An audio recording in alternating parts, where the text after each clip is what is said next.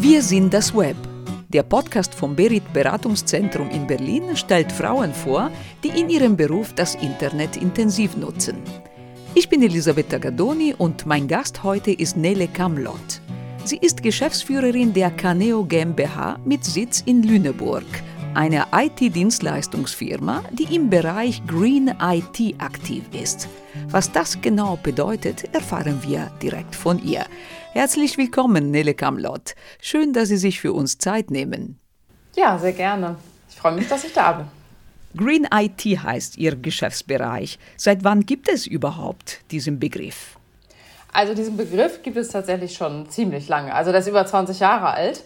Das heißt also, das, was wir machen, ist eigentlich keine neue Erfindung. Ähm, es hat in den 90ern, gab es mal so ein bisschen Aufwind für das Thema. Dann haben ganz, ganz viele Hersteller Green IT ähm, bei sich in der Hardware umgesetzt. Dann ist es irgendwann so ein bisschen wieder in der Versenkung verschwunden. Und das, was wir machen, ist ja noch mal viel konsequenter weil wir ähm, tatsächlich alle, alle Ressourcen, die man eben für die Digitalisierung braucht, reduzieren. Also nicht nur die Hardware, sondern vor allem eben auch das, was auf der Hardware draufläuft. Also die Anwendung, die Software, die ganze Infrastruktur. Aber ich freue mich sehr, dass äh, das Thema Nachhaltigkeit und Digitalisierung seit ungefähr der Pandemie einen ziemlichen Aufschwung bekommen hat. Und äh, das ist für die Digitalisierung sehr, sehr gut und gleichzeitig aber auch das Thema Nachhaltigkeit eben wahrscheinlich auch wieder dieses zurück zu den Werten. Worum geht es eigentlich wirklich im Leben? Was ist wirklich wichtig? Wie ist das mit zukünftigen Generationen? Und das sind gerade so zwei Themen, die zusammenkommen. Und äh, das freut mich persönlich ungemein, weil wir ja wirklich ja seit fast zehn Jahren mit diesem Thema unterwegs sind. Und jetzt endlich scheint es so, dass es angekommen ist in der Gesellschaft. Sie erwähnten vorhin die Pandemie. Erst recht mit der Energiekrise ist es klar geworden, was diese ganze Geflecht an digitalen Geräten oder Systemen, die unseren Alltag inzwischen prägen, ob Hardware, Software, Server, Cloud, äh, Webkonferenzen, also dass das einen ökologischen Preis hat. Mussten Sie das damals oft erklären, worum es genau bei Green IT geht? Ja, in der Tat. Also ich musste vor allem erklären, warum das überhaupt wichtig ist. Scherzhaft äh, wurde ich auch gefragt, ob aus unseren Servern grüne Pflanzen wachsen oder was daran jetzt äh, grün sein soll. Also wirklich, das waren die Fragen, mit denen ich mich konfrontiert sah. Und ähm, genau, und ich musste natürlich einfach auch ganz oft erklären, warum wir sowas überhaupt machen, ob es dafür überhaupt einen Markt gibt. Also im Prinzip immer so ein bisschen rechtfertigen, warum wir das so machen, wie wir es machen. Das ist inzwischen äh, tatsächlich ein bisschen anders geworden weil die Unternehmen sich natürlich freuen, dass sie Ressourcen minimieren können. Und äh, genau, und gerade diese Energiekrise, da sind wir ja gerade erst am Anfang, wir wissen den Ausgang ja noch gar nicht, ähm, hat natürlich einfach gezeigt, dass wir mit unseren Ressourcen einfach wirklich sparsam umgehen müssen. Und gleichzeitig arbeiten wir natürlich digital. Und da ist es natürlich total sinnvoll und nachvollziehbar, dass wir das Ganze ähm, ja, gut kombinieren. Wie reagieren die Menschen, wenn sie ihnen sagen, mit ein paar Maßnahmen ist es doch möglich, viel Energie und viel Geld zu sparen? Meistens erstmal sehr skeptisch, was ich total in Ordnung finde. So eine gesunde Skepsis ist ja auf jeden Fall auch immer angebracht. Und es ist ähm, so, dass viele Unternehmen, also wir betreuen ja überwiegend Unternehmen, und die können sich das gar nicht vorstellen, dass man tatsächlich die IT-Infrastruktur, die die haben, mit weniger Ressourcen mindestens genauso professionell aufsetzen kann. Und wir haben mitunter Kunden, denen wir das einfach beweisen und sagen, wir stellen mal einen kleineren Server, der weniger verbraucht, mit einem Energiemessgerät einfach mal dahin und äh, ziehen dann quasi so eine kleine Parallel-IT-Infrastruktur darauf und sagen, so würden wir das Ganze betreiben, probiert es doch mal aus. Und dann sehen die, aha, Wahnsinn, es funktioniert. Es bricht nicht zusammen, es ist alles erreichbar und ähm, das ist natürlich auch so ein bisschen schwierig, weil andere IT-Dienstleister machen das eben anders. Ne? Die sagen halt schön aufrüsten, immer alles größer und so weiter. Was auch verständlich ist, weil die Hersteller von Software, die geben ja auch an, wie viel Arbeitsspeicher, wie die Anforderungen an die Software sind. Und ganz oft ist es total überdimensioniert vom Hersteller aus. Das heißt, man muss gar nicht die Herstellerangaben zwangsläufig exakt so erfüllen. Und ganz häufig ist es aber auch so, dass die Software unglaublich ressourcenhungrig ist. Das bedeutet, dass ähm, wir wirklich extreme Unterschiede sehen. Und äh, da gucken wir natürlich, dass wir ähm, Unternehmen befähigen, dass die äh, Software benutzen, die den gleichen Funktionsumfang haben, aber wesentlich weniger Rechenpower benötigen. Also im Prinzip, wir können es eigentlich immer nur erklären und beweisen. Und dann ist natürlich klar, wenn ein Kunde, wenn ein Unternehmen das mal festgestellt hat, dass wir wirklich recht haben und wirklich Ahnung haben von dem, was wir machen, dann vertrauen die uns und gehen einfach mit uns den Weg. Digitale Innovation und Nachhaltigkeit werden oft als Gegensätze gesehen. Ein weiteres Vorurteil ist, dass alles, was grün ist oder im Dienste der Umwelt ist, teurer sein muss als das sogenannte konventionelle Pendant, so wie bei Obst und Gemüse zum Beispiel. Wie schaffen Sie es erstmal, die Kunden zu überzeugen, dass es nicht stimmt, dass sie dort nicht als Ökomissionärin da sind, sondern dass es im Dienste der Rationalität vor allem ist? Ja, genau. Also es ist tatsächlich so, dass man das natürlich nicht mit Bio, Obst und Gemüse gleichsetzen kann. Es wird aber manchmal gleichgesetzt. Und im Grunde genommen erkläre ich das immer mit zwei Argumenten. Das eine ist, wenn ich weniger verbrauche, muss ich auch weniger bezahlen. Also das ist sozusagen relativ klar. Wenn ich einen großen Server kaufe, der kostet einfach mehr. Wenn ich viel äh, Strom verbrauche, kostet es einfach mehr. Das ist sozusagen so ein ganz simples Beispiel. Und eine traurige Wahrheit ist natürlich auch, dass wir ähm, konventionelle Lebensmittel und Bio-Lebensmittel, die werden einfach anders produziert. Und bei Hardware ist es so, dass die nicht fair produziert wird, immer noch nicht. Es gibt ja viele Ansätze und so weiter, Fairphone. Auch die Hersteller haben im Rahmen ihrer Möglichkeiten, muss man auch dazu sagen, schon einen guten Job gemacht. Aber das Problem ist einfach, ähm, die Hardware ist sozusagen, die ist ja nicht bio, die ist nicht fair. Da ist Kinderarbeit drin, in, in komplett allem. Also in unseren Smartphones überall ist Kinderarbeit drin, weil man eben diese ganzen Stoffe, die dafür notwendig sind, die Bundesregierung hatte sich das auch tatsächlich mal überlegt, ob die sagen, okay, wir versuchen konfliktfreie Mineralien zu bekommen. Das ist unmöglich. Man müsste die ganzen Minen bewachen und so weiter und so fort. Und das ist so viel Politik, das funktioniert einfach gar nicht. Das heißt, im Grunde genommen, schrecklicherweise profitieren wir davon, dass Hardware nicht fair produziert wird das heißt also, die Hardware, die da ist, müssen wir möglichst klein, müssen wir möglichst schonend einsetzen, damit wir eben ja nicht so ressourcenhungrig sind. Und das heißt, wenn ich einfach die Ressourcen, die wirklich unter schrecklichen Bedingungen schon ähm, gewonnen wurden, wenn ich die einfach sinnvoll einsetze, dann ist es halt das Nachhaltigste, was ich in der Digitalisierung machen kann. Vorausgesetzt, dass die grünste IT die ist, die nicht gebraucht wird, das sind Ihre Worte. Genau.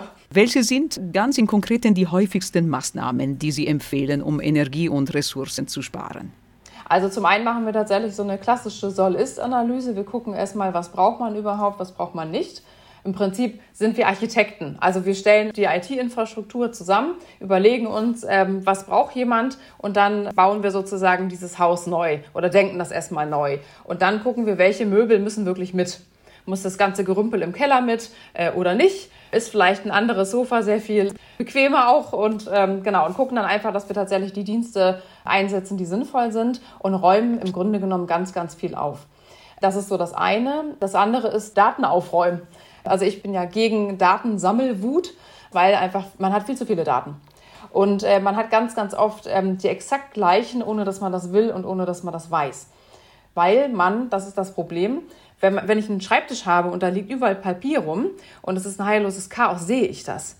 Wenn ich es aber digital habe, sehe ich es im Zweifel nicht. Und weil ich einfach keine richtige Ordnung habe und keine Struktur habe, weiß ich nicht, wo ich was habe und im Zweifel speichere ich mir das lieber nochmal heimlich irgendwo ab oder schicke mir das nochmal per E-Mail und ziehe mir das nochmal auf den Stick und mache sozusagen ähm, eigene kleine Mini-Backups. Und diese Mini-Backups, die sorgen dafür, dass das Datenvolumen riesig wird und es gibt ja ein Backup genau, im Prinzip hat es viel mit, mit Arbeitsprozessen zu tun. Wenn ich zum Beispiel viel Projekte habe oder viel Projektarbeit, dann ist dieses Projekt ja auch irgendwann abgeschlossen. Und solche Daten kann man ins Archiv schieben und nicht sozusagen im, also ich nenne es dann auch mal lebendige Archive. Das ist halt das Schlechteste, was man machen kann. Das heißt einfach, sowas gehört ins Archiv. Ne, das sind sozusagen so die Sachen, die man so ähm, arbeitsprozesstechnisch äh, machen kann. Und dann ist es natürlich so, dass wir ähm, einfach gucken, welche Dienste müssen welche Verfügbarkeit haben, wo brauchen wir Redundanzen, wo brauchen wir eine Hochverfügbarkeit. Also nicht jeder Dienst braucht eine Hochverfügbarkeit. Was muss wo liegen? Welche IT-Prozesse laufen wo? Beispielsweise Datensicherung und Datenreplikation muss nicht parallel laufen, weil dann ist das System sehr, sehr überfordert.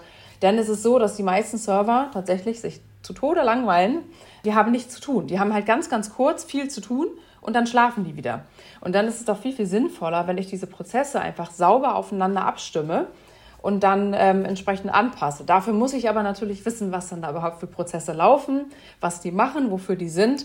Also man muss sich halt schon sehr, sehr tiefergehend ähm, damit beschäftigen. Das machen wir halt wirklich in so einer Analyse äh, ganz am Anfang und dann machen wir das Stück für Stück mit dem Kunden zusammen, weil gerade so dieses Thema Daten aufräumen und Daten speichern und Datensammelwut, das sind einfach ganz oft ja so menschliche Prozesse ne? und so Gewohnheitssachen, die dann da laufen. Und so, ähm, so kann man da ganz gut was einsparen bei dem, was Sie vorhin erzählt haben, von hier speichern, da nochmal speichern, da habe ich mich bloßgestellt gefühlt. also ich arbeite zwar klein, aber ich neige auch dazu, zu viele Daten zu sammeln und ein digitaler Neujahrsputz wäre bei mir auch fällig. Sie haben nicht Informatik studiert, sondern erst Qualitätsmanagement, haben erst in der Luft- und Raumfahrtindustrie gearbeitet und dann erst zum Fach Nachhaltigkeits- und Qualitätsmanagement gewechselt. Wie sind Sie zum Bewusstsein gekommen, Beruf und Ökologie zusammenbringen zu wollen? Ja, ich sage immer eigentlich aus so einer Logik heraus, weil es für mich sinnhaft ist. Ich bin Qualitätsmanagerin, ich liebe Strukturen und Ordnung und Prozesse bin keine ähm, Informatikerin, ich äh, programmiere auch nicht selber, aber das, was ich immer gemacht habe, ich arbeite schon, schon immer im Prinzip mit Computern. Und es gab schon immer so diesen Impuls, dass ich gesagt habe, wofür ist das gut? Wo ist der Sinn? Das habe ich schon immer ziemlich äh, früh hinterfragt und ich wollte dann im Prinzip aus dem eigenen Interesse das Thema Nachhaltigkeit mehr reinbringen und habe mich aber wahrscheinlich nicht so richtig getraut mich an dieses Thema heranzuwagen und habe dann ähm, ein Studium gewählt, was Qualitätsmanagement und Nachhaltigkeitsmanagement beides hatte. War das für mich so dieses sichere Bank, Qualitätsmanagement, das, was ich kannte, das war halt damit drin. Genau, und dann habe ich das berufsbegleitend studiert und hatte tagsüber ähm, dann Qualitätsmanagement gearbeitet und habe mich abends und am Wochenende mit dem Thema beschäftigt, wie wir unsere Wirtschaft nachhaltig umbauen können. Und irgendwann war dieser Gap im Prinzip, den ich im Kopf hatte, so riesig, dass ich gesagt habe, ich kann das nicht mehr, ich kann diesen Spagat nicht mehr so machen, das halte ich gar nicht mehr aus. Und dann war das so, dass ich mit meinem jetzigen Ehemann, ähm, Geschäftspartner, den kenne ich aus der Luftfahrtbranche, haben wir ähm, zusammen ein paar Projekte gemacht und haben dann im Prinzip auch diese Sinnhaftigkeit immer mehr dazugepackt. Und ich habe gesagt, wie viel verbraucht das denn? Und wie ist das denn? Und kann man das nicht schlanker machen? Und habe im Prinzip immer doofe Fragen gestellt. Dann haben wir nach und nach eigentlich gesehen, dass das ganze Thema ähm, unglaublich Potenzial hat. Dann habe ich äh, meine Masterarbeit zu dem Thema geschrieben, also nachhaltige Digitalisierung. Dann ähm, habe ich einfach geguckt, wie müsste man das wirklich konsequenterweise machen. Und ähm, im Grunde genommen, also dieser Leitfaden daraus entwickelt dann, der ist schon ein paar Jahre alt, aber der, der ist immer noch aktuell. Also alles, was da drin steht, unterschreibe ich immer noch. Vor allem, man kann ja auch viele Dinge selber machen. Also für mich ist wirklich ähm, ja, Leidenschaft oder ich habe einfach so ein bisschen Herz und Hirn wahrscheinlich zusammengepackt und habe gesagt, so, das muss es doch geben. Und ich habe natürlich festgestellt, dass es das nicht gab. Also ich habe geguckt, gibt es denn Unternehmen, die das machen? Und ich habe kein Unternehmen gefunden, die das in dieser Konsequenz so machen. Sonst hätte ich, glaube ich, nicht selber gegründet, hätte ich mich vielleicht nicht getraut. Und äh, genau, dann haben wir das äh, Thema zusammengedacht. Und jetzt endlich ist es angekommen. Gibt es inzwischen viele IT-Firmen, die in diesem Bereich aktiv sind, so wie Caneo? Es sind inzwischen tatsächlich einige geworden. Das äh, freut mich sehr. Gefühlt erst in den letzten Jahren, weil die meisten sich doch einfach immer sehr auf die Hardware verlassen haben, so will ich es mal sagen. Und ich finde, dass die Hersteller einfach wirklich, wirklich einen guten Job gemacht haben. Die, die Hardware ist total effizient. Die ist energiesparend, die ist effizient, die ist leistungsstark. Mehr kann man kaum im Prinzip erwarten. Und deswegen sind jetzt eben die anderen dran, die sagen, so, jetzt kümmern wir uns mal darum, was da drin ist. Und äh, schönerweise hat ja vor, ähm, muss man kurz überlegen, vor anderthalb Jahren hat ja die Bundesregierung den Digitalgipfel ähm, veranstaltet und das erste Mal digital, witzigerweise. Und da gab es auch ein Panel, der sich mit dem Thema nachhaltige Software beschäftigt hat. Da durfte ich auch ein bisschen meinen Senf von mir geben. Und ähm, das, das fand ich total schön, weil endlich, endlich dieses Thema meine Bühne bekommen hat. Weil es gibt so viele Expertinnen und Experten, die sich da wirklich mit beschäftigen und die, finde ich, viel zu wenig gehört werden. Und jetzt ist eben klar, es geht nicht nur um den Server, sondern es geht auch darum, was läuft da drauf und wie schlank ist meine, meine Software, die ich benutze. Und wie vielleicht maßgeschneidert für die eigenen Anforderungen und skalierbar eventuell, wenn die Anforderungen sich ändern. Genau, also im Grunde genommen hat es das auch so ein bisschen gezeigt mit dieser Pandemie, dass man einfach anpassungsfähig bleiben muss. Man muss flexibel bleiben, nicht nur im Kopf, sondern von den Ideen, sondern auch wirklich ähm, von der Infrastruktur her. Ähm, es hat sich ja auch gezeigt, ne, viele Unternehmen haben jetzt gar nicht mehr riesige Büros, sondern haben gesagt, nö, wir ziehen in kleinere und wir haben das Thema Homeoffice bei uns etabliert. Also dieses ähm, ja, Anpassungsfähigkeit und Flexibilität diskutiere ich schon seit Jahren und endlich, genau, ist es ähm, ist es angekommen. Sie sagten vorhin, Sie seien keine Informatikerin. Mhm. Selbst wenn Sie heute jetzt nicht direkt Programmiererin sind, mussten Sie sich eine genaue Vorstellung oder genaue Kenntnis von äh, IT-Systemen und ihre Architektur aneignen. War für Sie der Einstieg in die IT-Welt schwierig? Mm, also ich glaube, ich habe von Natur aus Mut und keine Scheu oder nicht so viel Scheu. Ich hatte aber natürlich auch das große Glück, dass ich einfach immer Menschen hatte, die ich sozusagen äh, quälen durfte mit meinen doofen Fragen. Also das äh, sage ich auch mal jedem, jeder soll bitte doofe Fragen stellen, denn ansonsten lernt man nichts. Wenn man immer so tut, als wüsste man alles, kommt man ja nicht weiter. Und im Grunde genommen habe ich halt zunächst immer nur als Anwenderin geguckt, ne? weil ich ja einfach Anwenderin immer war. Ich habe aber einen, einen wunderbaren Geschäftspartner, mit dem ich eben Caneo gegründet habe, den ich einfach doofe Fragen stellen kann. Und ich habe das Ganze dann immer, das liegt aber einfach an mir, weil ich Dinge immer für mich nochmal übersetzen muss, habe ich dann angefangen, diese Sachen quasi als Nicht-Informatikerin aufzuschreiben zum Verständnis. Und das war super, weil ich das eben auch so unseren Kunden erklären kann. Also weil ich verstehe, wie das technisch ist und ich weiß aber auch, ich, ich überfordere ja vollkommen, wenn ich mit diesem ganzen Fachchinesisch um die Ecke komme. Das bringt ja auch einem Geschäftsführer nichts. Der muss wissen, aha, ich habe es grob verstanden und ich habe ein Gefühl dafür, ob ich das brauche oder ob ich das nicht brauche. Und diese Dolmetscher, die gibt es viel zu wenig. Und das ist ja erschreckend, denn wir wollen ja alles digital machen. Digitalisierung ist gesetzt. Es gibt aber viel zu wenig Dolmetscher, es gibt viel zu wenig Programmierer. Und ähm, wenn ich halt aus dem Nähkästchen plaudern darf, bei uns die Mitarbeiterinnen und Mitarbeiter unserer Kunden, da ist es auch so. Das heißt nicht, dass die nur weil die digital arbeiten, dass die das alle können.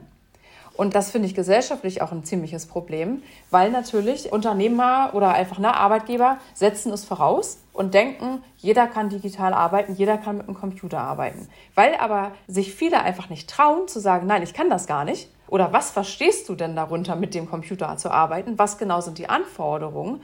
Es ist so, der eine sagt das, der andere sagt das und es ist eigentlich so ein bisschen, beide tanzen so ein bisschen aneinander vorbei. Und dann sehen wir das einfach dass die gezwungen werden, mit einer Technik zu arbeiten, die sie nicht verstehen und die sie hassen. Daher kommt das ja auch, dass man sagt, ich hasse diese Technik, ich könnte den Computer aus dem Fenster schmeißen, ich möchte wieder mit Papier und Stift arbeiten, weil die Menschen nicht abgeholt werden. Und das ist das Problem, weil die technische Entwicklung ist wahnsinnig schnell. Also das, was von einem halben Jahr entwickelt wurde, das ist ja jetzt schon wieder nicht mehr up-to-date. Und wir sehen ja auch schon, dass diese Schnelllebigkeit, das überfordert den Menschen. Das ist nicht, weil die Menschen doof sind, sondern weil das viel zu schnell ist.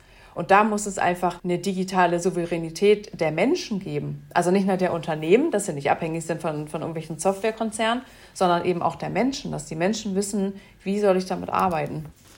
Sie erwähnten vorhin Ihren Ehemann und Geschäftspartner als Ihre Informationsquelle für ja. technische Belange. Ist der IT-Bereich immer noch eine Männerdomäne? Wie ist Ihre Erfahrung? Also es wandelt sich. Zum Beispiel wir haben eine ganz wundervolle Programmiererin und ähm, das war ganz witzig, weil natürlich wollte ich die unter anderem haben, weil die eine Frau ist, ganz klar. Ne? Ähm, natürlich habe ich sie aber ausgewählt, weil sie nicht nur gut war, sondern weil sie das Potenzial mitgebracht hat.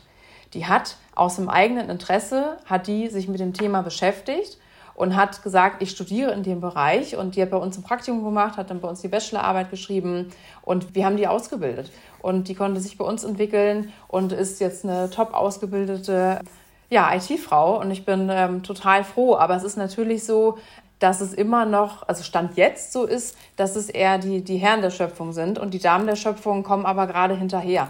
Was aber auch so ein Generationsding ist weil die, die jüngere Generation jetzt, die wandelt sich einfach. Da geht es so ganz viel darum, was will ich eigentlich wirklich, was traue ich mir zu, was sind meine wirklichen Interessen.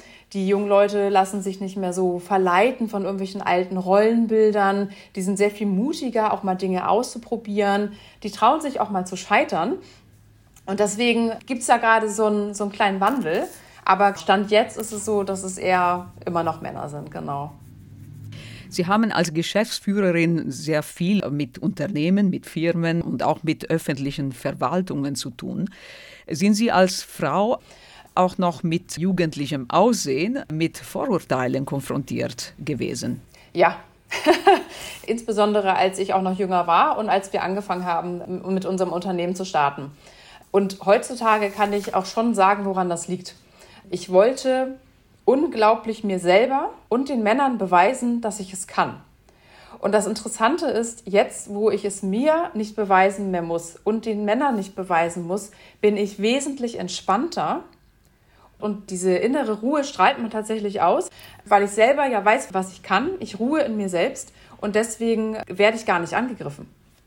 Also das ist, glaube ich, auch so für alle Damen der Welt ganz wichtig zu wissen.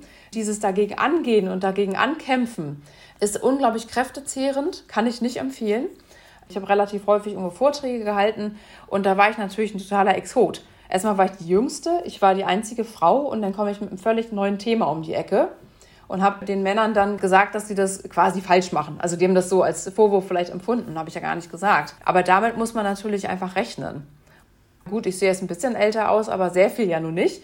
Und es hat sich aber viel gewandelt, weil ich einfach entspannt bin, weil ich weiß, was wir können, weil wir auch als Unternehmen natürlich erfolgreich sind und weil ich, weil ich dieses mich beweisen nicht mehr machen muss. Das hat man aber, glaube ich, egal wie alt man ist, oder nicht egal, aber wenn man jünger ist, ist natürlich auch so, aber wenn man ein Unternehmen neu gründet mit einer neuen Idee, dann, dann muss man immer damit rechnen, dass man sich rechtfertigen darf und sich beweisen darf.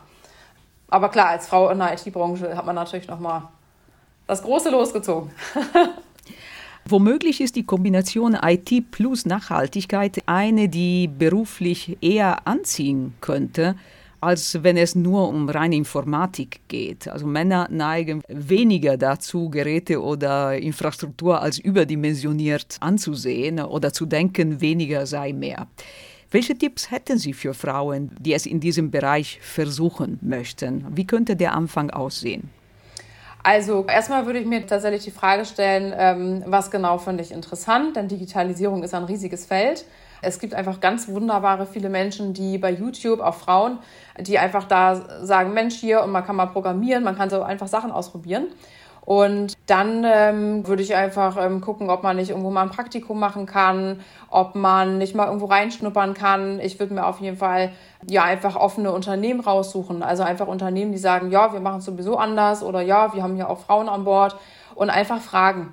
Also einfach wirklich sich trauen und sagen, hallo, ich habe Lust, das ähm, zu machen wie sind bei Ihnen so die Kriterien? Was muss ich denn bei Ihnen eigentlich alles können, um eingeladen zu werden als Beispiel? Ne? Weil dann weiß man einfach auch, aha, was will dann die Praxis? Weil auch das ist gerade sehr, sehr im Wandel. Das ist nicht mehr dieses, ähm, da bewirbt man sich und ist dann so Duckmäuserichter und sagt, ja, darf ich bitte bei Ihnen mal, sondern inzwischen ist es tatsächlich so dieser Arbeitnehmermarkt. Also ähm, wir suchen zum Beispiel auch ähm, Nachschub sozusagen im Support. Und das ist wirklich gar nicht einfach, weil es einfach viel zu wenig äh, Fachleute gibt und so weiter. Und man muss da einfach ähm, auf beiden Seiten flexibel bleiben. Also ich würde wirklich gucken, wo habe ich meine eigene Neugierde, wo habe ich Lust und mich einfach trauen. Es geht nichts kaputt. Man kann einfach Sachen probieren, man kann Sachen fragen. Es gibt keine doofen Fragen. Immer einfach alles fragen. Wäre es denkbar, sogar für eine Frau Mitte 40 oder 50 in diesem Green IT-Bereich neu zu starten? Wird Frau da nicht angeguckt, als wäre sie schon mit ihrem Smartphone überfordert? ja, das kommt, glaube ich, darauf an, wer das macht. Also zum Beispiel meine Oma ist 85 und die hat selbstverständlich ein Smartphone. Und die hat auch einen Computer und die arbeitet mit Linux. Also wo man so denkt, wow, das ist aber einfach ihr eigenes Interesse. Und ich glaube, wenn man jetzt sagt, so, ich war jetzt irgendwie was ganz anderes und will mich jetzt komplett beruflich neu orientieren und starte jetzt in eine völlig andere Richtung und das ist Green IT, ja, natürlich kann das sein, dass man komisch angeguckt wird. Aber das kann einem ja egal sein.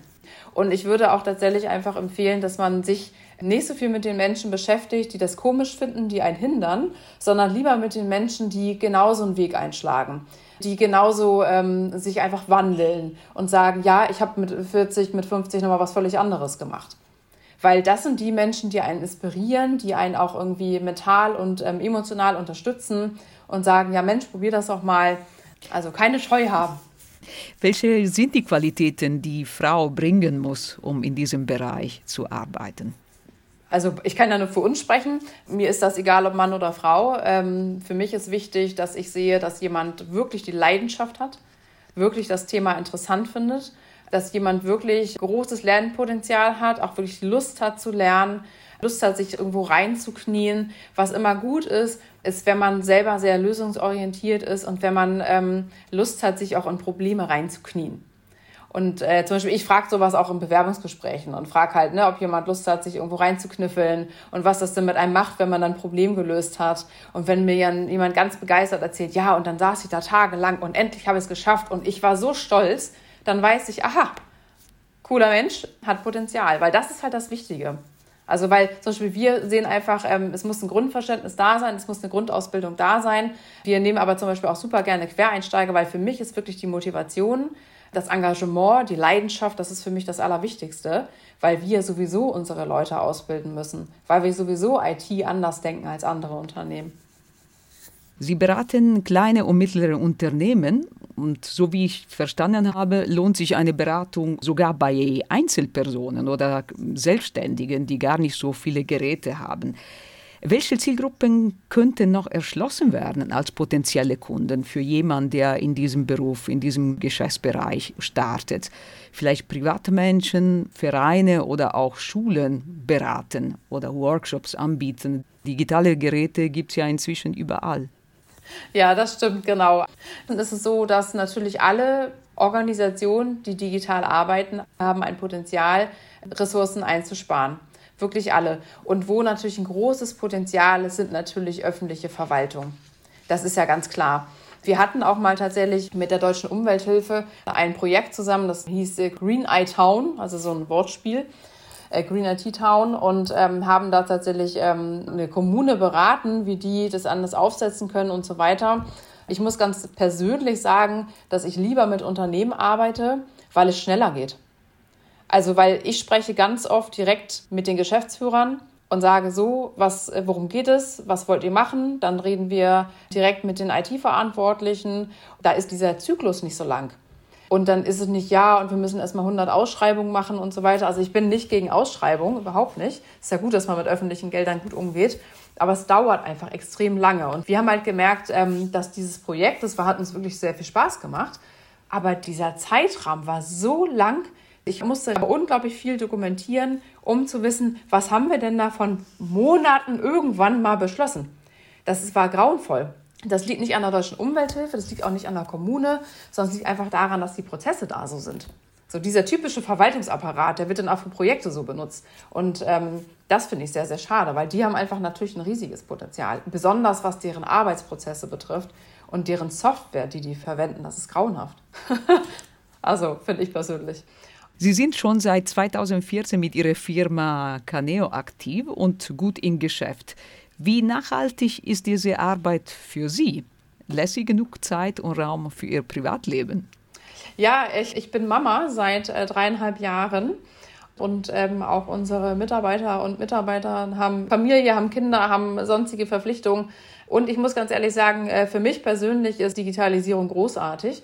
Und ich bin total dankbar, dass, ähm, also keiner will eine Pandemie und keiner will irgendein Virus, gar keine Frage. Ich sehe natürlich aber auch immer so die, die Sonnenseite der Schattenseite, weil es natürlich so ist, dass ich im Prinzip früher zu, zu sämtlichen Veranstaltungen hingefahren bin. Ich war immer unterwegs. Ich wurde gefragt, ob ich mich irgendwie klone, weil ich überall bin. Und ähm, seitdem ich Mutter bin, kann und will ich das nicht. Und ich bin total dankbar, dass einfach sämtliche Termine, so wie unser Termin heute, einfach ohne Probleme virtuell geht. Und das war halt oft so ein Umdenken, was halt vorher nicht da war. Und äh, das auch zum Beispiel Events und Veranstaltungen. Also ich weiß schon, die Menschen ähm, sehnen sich nach echten Begegnungen. Das ist auch richtig und wichtig. Aber zum Beispiel ich, ich mache das einfach gar nicht mehr. Also klar fahre ich auch mal irgendwo hin, aber das ist schon sehr, sehr selten geworden, muss ich gestehen, also beruflich, weil das einfach meine, meine familiäre Situation gerade, ne, das passt im Prinzip nicht. Weil ansonsten kann ich natürlich, weil ich ja digital arbeite, überall arbeiten. Wir hatten gar kein Problem, als es hieß Homeoffice und, ne, und äh, Shutdown und so weiter und wir sind alle zu Hause, war es überhaupt kein Problem. Oder auch sowas wie, äh, keine Ahnung, der Kindergarten ist äh, geschlossen oder mein Kind ist krank. Ich kann trotzdem arbeiten also kommt immer aufs Kind drauf an und so weiter. Aber ansonsten, man kann einfach, finde ich, sein Leben insgesamt kann man wesentlich besser organisieren, durch dieses digitale Arbeiten. Weil zum Beispiel ist bei uns so, war auch schon vor der Pandemie, dass wir Homeoffice haben. Freitags und Montags sind bei uns Homeoffice-Tage, damit man entspannt ins Wochenende rein kann und entspannt da wieder rauskommt. Das heißt ja nicht, dass man zu Hause nicht arbeitet. Alle, die im Homeoffice sind, arbeiten bei uns vernünftig. Und ich finde einfach, man kann sein Leben besser organisieren. Es kann ja aber auch nicht jeder digital arbeiten. Ne? Als Verkäufer muss man eben im Geschäft sein, um da die Menschen bedienen zu können. Aber ja, ich habe den Luxus, dass ich digital arbeiten darf. Also bin ich auch sehr dankbar. Nele Kamlott, vielen, vielen Dank für dieses spannende und äußerst informative Gespräch und alles Gute und weiterhin viel Erfolg für Sie und Ihre Kolleginnen und Kollegen. Ja, vielen Dank und äh, mir hat Spaß gemacht. Wir sind das Web, ein Podcast vom Berit Beratungszentrum in Berlin. Mijn naam is Elisabetta Gadoni.